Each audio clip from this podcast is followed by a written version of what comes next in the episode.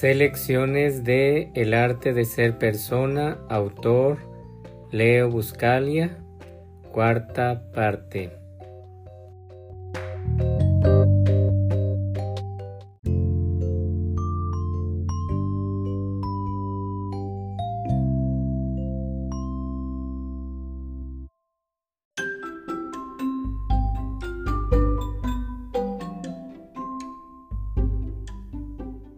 El papel de la autodeterminación.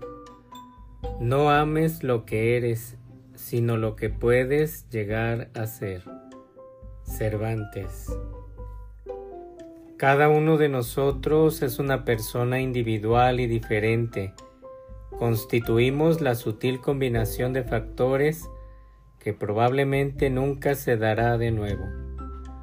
Todos somos singulares e incomparables. Quiénes somos y qué somos es algo que determinó nuestra herencia, nuestra sociedad, nuestra educación, nuestra familia y amigos. Todos ellos ayudaron a hacer nuestra vida más rica y más emocionante. Pero también trajeron consigo complicaciones, frustraciones y contradicciones que nos han hecho severas demandas de energía mental y emocional y que probablemente la seguirán haciendo en el futuro. Así fue creada nuestra personalidad, tanto con la riqueza y el entusiasmo, como con la frustración y la depresión. En algún lugar dentro y entre estos dos aspectos se encontrará nuestro verdadero yo. Como personas que funcionan plenamente, sabemos que tenemos el derecho a ser lo que somos, inclusive si lo que somos no es compatible con lo que hemos aprendido a ser. Tenemos el derecho de escoger nuestro propio yo, aunque ese yo sea diferente del yo de los demás. Tenemos el derecho a sentir lo que sentimos, aunque esos sentimientos sean desaprobados por los demás. Esto no significa que tenemos el derecho a imponernos a los demás más de lo que deseamos que los demás se nos impongan.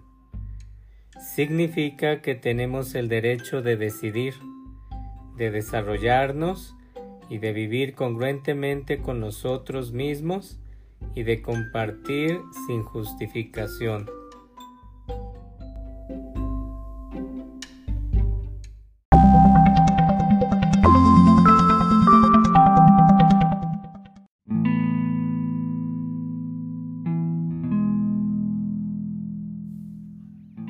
Poema que expresa esto con mucha fuerza y sencillez a la vez tiene el impresionante título de No soy ni sacrilegio ni privilegio, puede que no sea ni competente ni excelente, pero estoy presente.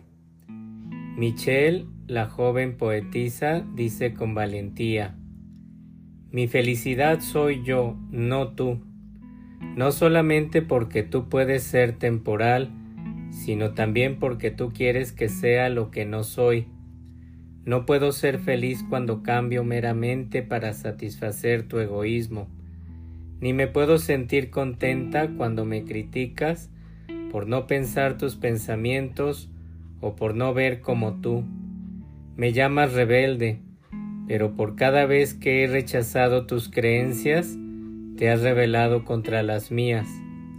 Yo no trato de moldear tu mente, sé que tratas con firmeza de ser solo tú, y no puedo permitir que me digas lo que debo ser, porque me concentro en ser yo. Y añade, dices que soy transparente y fácilmente olvidada, pero entonces, ¿Por qué trataste de usar mi vida para probarte a ti mismo lo que eres?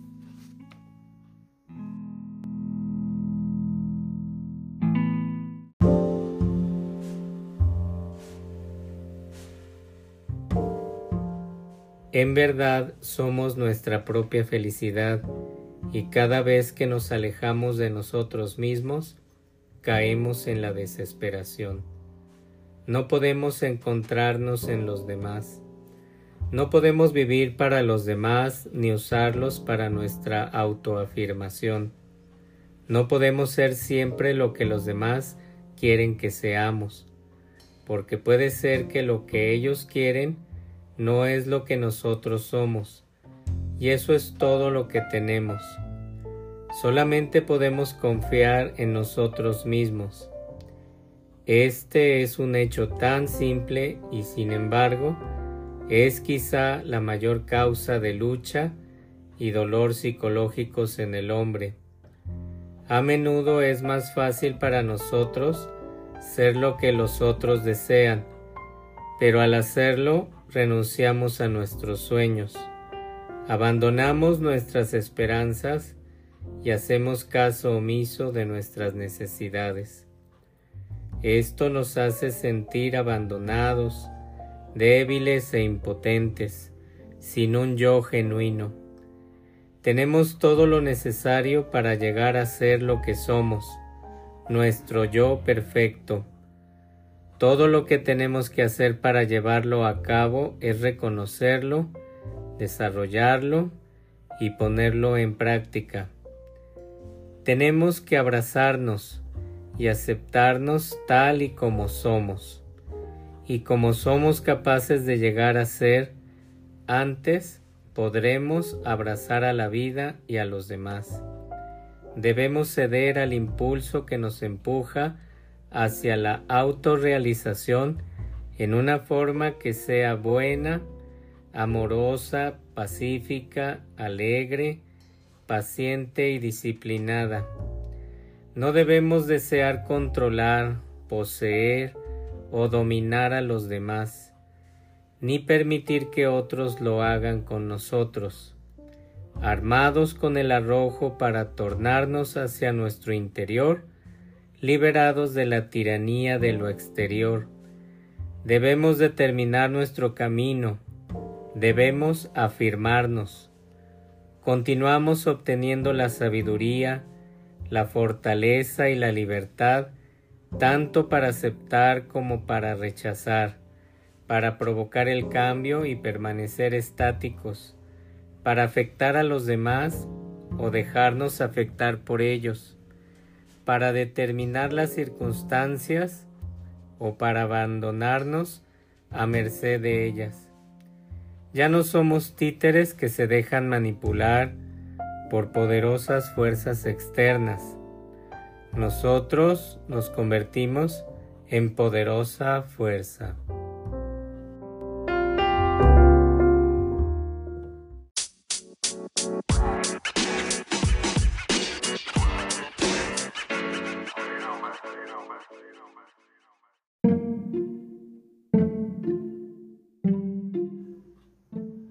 Para todo acto humano existe alguna alternativa. Mientras mayor sea el número de opciones creadoras e imaginativas que tengamos para nuestro comportamiento, más significado tendrá la decisión y más autodeterminativa será la acción. Algunas personas, por ejemplo, creen que el único escape a la desesperación está en conductas tan drásticas y limitadas como el asesinato, el suicidio o la locura. Otras se vuelven totalmente impotentes para actuar, y existen otras más que parecen capaces de sobrevivir a cualquier cosa, que experimentan el dolor, sienten la herida, conocen el miedo y siguen funcionando. Mientras más mentalmente enferma está la persona, menores son las alternativas. Mientras más funcione plenamente como persona, más vastas serán las elecciones.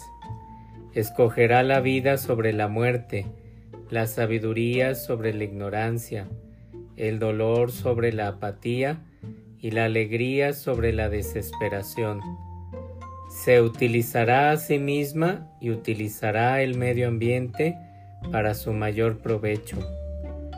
Nadie que intente ser él mismo estará libre de la tragedia. Las circunstancias externas continuamente causarán frustración en nuestro camino. Estamos tan condicionados a esperar lo peor que la paz, la alegría y el amor nos despiertan sospechas y estamos seguros de que si experimentamos alegría, el horror está a la vuelta de la esquina. No podemos detener un huracán, silenciar una tormenta o evitar que un ser amado nos deje, pero nuestra respuesta y reacción a estas catastróficas experiencias es la que determinará si seguimos creciendo hasta llegar a ser una persona plena en todo el sentido de la palabra. Esta es otra forma de decir que la persona que funciona plenamente utiliza de igual manera la alegría y el dolor para determinarse a sí misma.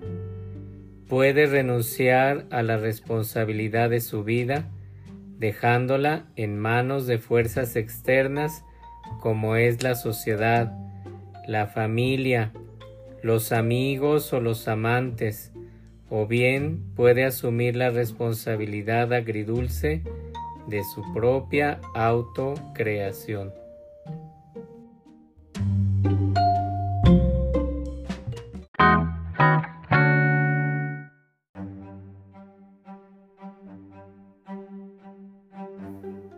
El papel de la unión con el universo. Ningún hombre es una isla. Cada uno es una pieza del continente, una parte de lo esencial. John Donne. Así como la persona que funciona plenamente escribe el guion de su propia vida, también respeta el lazo que la une a todas las cosas a lo largo del camino se percata de que el yo solamente es yo porque existe un mundo, una estructura de la cual forma parte, parte de ella, aunque independiente. Constituimos una comunidad de personas y un mundo de cosas. Somos lo que somos porque existen los pájaros, porque las plantas crecen, porque las abejas polinizan, porque el viento sopla, porque la marea sube y baja, porque la lluvia cae y porque los accidentes suceden. No hay nada que ocurra en el mundo que no nos afecte a todos de alguna manera, inclusive el acto más insignificante que realizamos tiene algún efecto sobre el mundo. Los filósofos hablan de que todos vamos en la misma corriente de la vida. Todos tenemos nuestro origen en la misma fuente, pero no somos la fuente. Surgimos como una calidad especial de la fuente y volvemos a penetrar en ella mientras la verdadera fuente permanece. Recorremos nuestro camino único Pasaremos sobre los rápidos, por los estanques tranquilos, a veces furiosamente, en calma otras. Nos uniremos a otras corrientes y ríos a lo largo de nuestro camino, ganando fuerza y a veces impulso, o caeremos momentáneamente a un lado en algún charco lodoso y estancado. Sin embargo, no importa lo rápida, lenta o apasionadamente que avancemos, a la larga todos llegamos al mismo fin en el mismo mar. Regresamos a la fuente de la cual surgimos. Por eso, en un momento u otro, somos el principio, el fin y el camino pero nunca somos ninguno de ellos permanentemente. Somos parte importante del proceso dinámico, pero nosotros, como todo lo demás, solamente vamos de paso. Cada uno es una persona singular, pero también es una persona universal. Ambas son igualmente importantes. Nacemos provincianos, egocéntricos, limitados. Mientras más lleguemos a ser, más universales como personas seremos. Finalmente nos damos cuenta de que la mayoría de los conflictos humanos surgen de nuestro criterio estrecho, del interés por nuestros problemas personales, de nuestros intereses egoístas, de nuestros propios conflictos.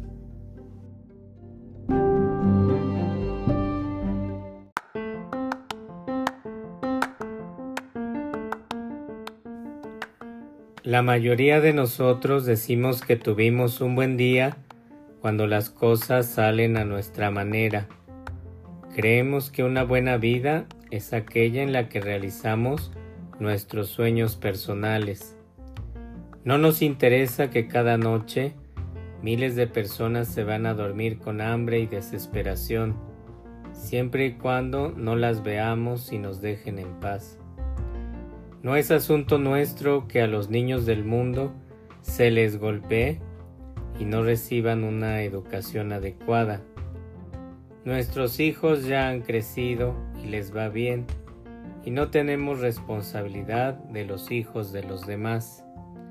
Solamente cuando alguno de esos niños hambrientos nos ataca o nos aterroriza en nuestro hogar, nos damos cuenta de la relación entre todas las cosas no existe lugar donde esconderse. Nadie es culpable. Todos somos inocentes en la corriente siempre cambiante de la que cada uno es responsable. Es una fantasía creer que la paz llega sin que todos nos movamos juntos dentro de la corriente en unidad, alegría, amor y sorpresa. Un poeta inglés, Francis Thompson, escribió una vez que no podía cortar una flor sin afectar a una estrella. Un arbusto crece, el arrasante viento, los pájaros en su vuelo y los insectos que zumban recogen el polen para sembrarlo de nuevo a muchos kilómetros de la flor original. Pasamos cerca, sin sospechar nada, en nuestro paseo matutino, y también nosotros recogemos el polen con nuestra ropa y sin sospecharlo extendemos la belleza de la planta a nuevas áreas desconocidas.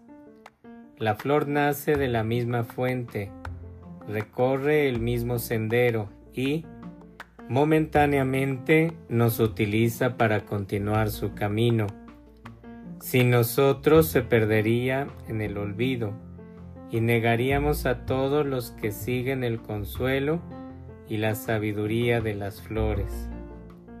De alguna manera, por insignificante u oculta, dependemos unos de otros. La persona que funciona plenamente reconoce esta fuerza y sabe que surge de la fuente que es capaz de producir la luz y la oscuridad. Una palabra, un acto, un sentimiento expresado pueden reverberar formando amplios círculos en el estanque, alcanzando a viajeros insospechados. Nuestro humor al principio del día puede afectar a todos aquellos con los que entremos en contacto. El río sigue su curso. No podemos dejar de avanzar unidos y de afectar a todo lo que encontremos en nuestro camino. La realización colectiva del viaje se ve en peligro, aunque sea por el no ser de una sola persona.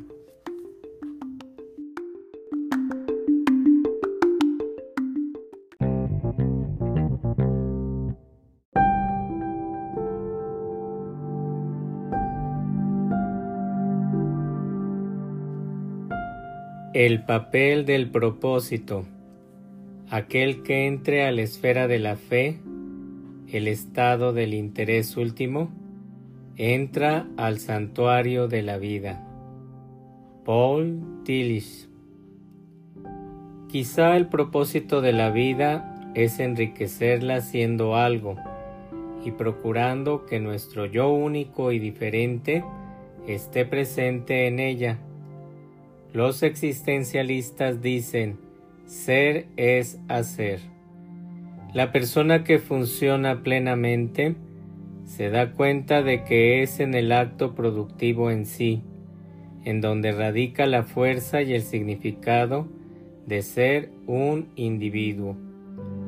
Todos estamos involucrados en una especie de evolución progresiva.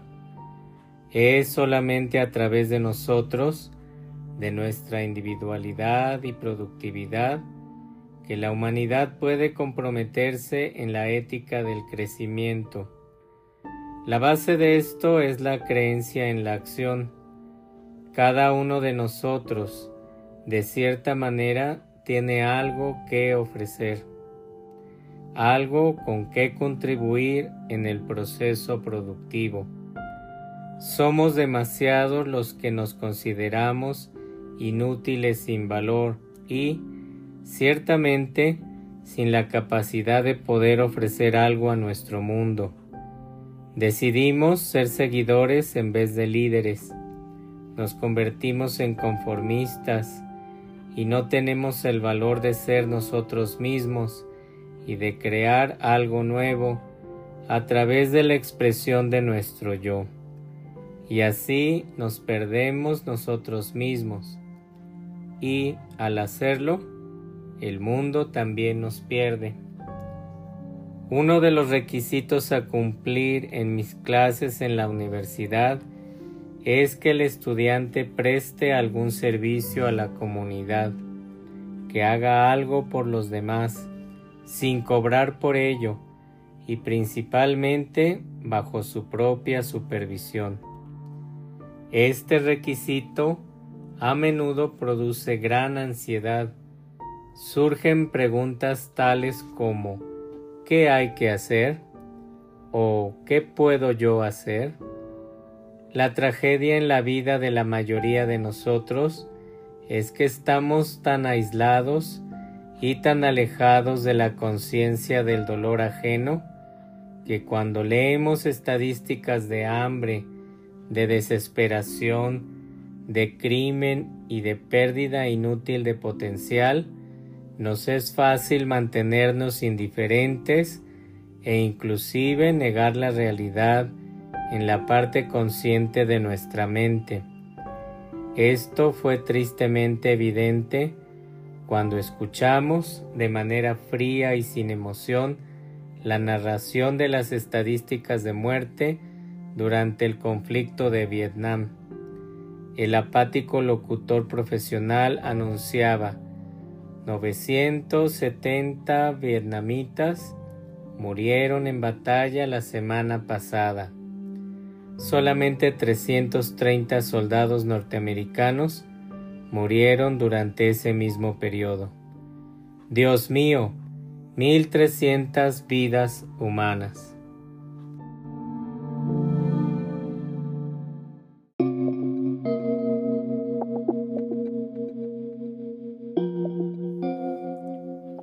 Hace unos años un hombre joven, Joel, confuso acerca de mi asignatura, vino a verme a mi despacho. No podía imaginar qué era lo que él podía hacer en la comunidad local. ¿Qué necesidad tenía esta de él? Después de un rato de plática lo acompañé a un asilo para convalecientes, con el que hacía poco me había comunicado en relación con ayuda voluntaria. Un breve recorrido contestó la pregunta en cuanto a necesidad ancianos que parecían medio enloquecidos a causa del aburrimiento y la inutilidad, vagaban con apatía por las monótonas habitaciones. Iban de un lado a otro enfundados en pijamas y batas sucias, como buscando un espacio que no estuviera vacío. ¿Qué hay que hacer aquí? le pregunté. Joel empezó con una visita semanal a una anciana a quien su familia tenía casi abandonada ahí para que el tiempo y la muerte terminaran sus días. Su presencia atrajo a otros ancianos, igualmente solitarios, empezaron a charlar con este hombre joven y fuerte. Al día de la visita lo empezaron a llamar el día de Joel. Pronto Joel perdió el miedo de no tener ninguna cualidad. Se dio cuenta que era suficiente con estar presente y ser él mismo. La anciana se empezó a vestir y arreglar el día que Joel la visitaba. Se hizo lavar y teñir el cabello que antes tenía sucio y pegajoso, de un tono apenas perceptible de azul. Asimismo, los hombres del asilo empezaron a ponerse camisa y pantalón y empezaron a participar en las actividades y conversaciones. El día de Joel voluntariamente se convirtió a tres días por semana. El cambio dentro del asilo con algo que parecía tan insignificante como la visita de Joel empezó a ser obvio. La alegre culminación fue ver a Joel como el flautista de Hamelin encabezando una procesión de ancianos felices a través del jardín del asilo para ver un juego de baloncesto, una obra de teatro o un concierto. Todas las experiencias de ayuda en la comunidad no son tan dramáticas como esta. Sin embargo, en esta en particular, Joel aprendió que sí había una necesidad y que él podía satisfacer una parte de ella.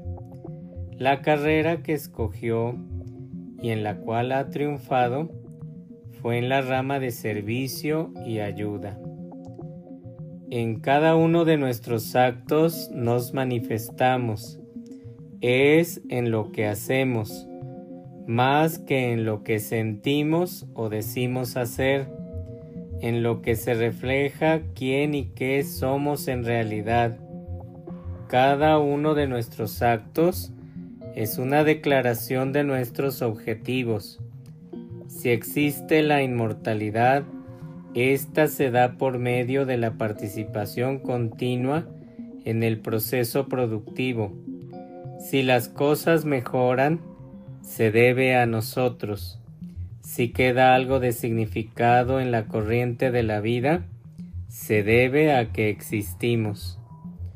Esto no quiere decir que solamente podemos encontrar significado ganando premios Nobel o participando en inventos que sorprendan al mundo, en empresas que salven miles de vidas o en obras de arte grandiosas significa hacer lo que solamente nosotros hacemos, cualquier cosa que sea, y hacerlo bien. No necesitamos ser Salk, Curry, Jefferson, Keller o King para darle algo al mundo. La señora Smith o el señor Jones, ninguno de los cuales va a recibir nunca reconocimiento nacional ni verá su nombre en los encabezados de los periódicos. Pueden también dejar su marca indeleble y significativa en el mundo. Todo lo que lleve a lo bueno, a la alegría, a la comprensión, a la aceptación es significativo. En este conocimiento de la propia capacidad, para contribuir a una productividad infinita, continua y universal, la que añade un significado especial a nuestra vida y a nuestra mortalidad.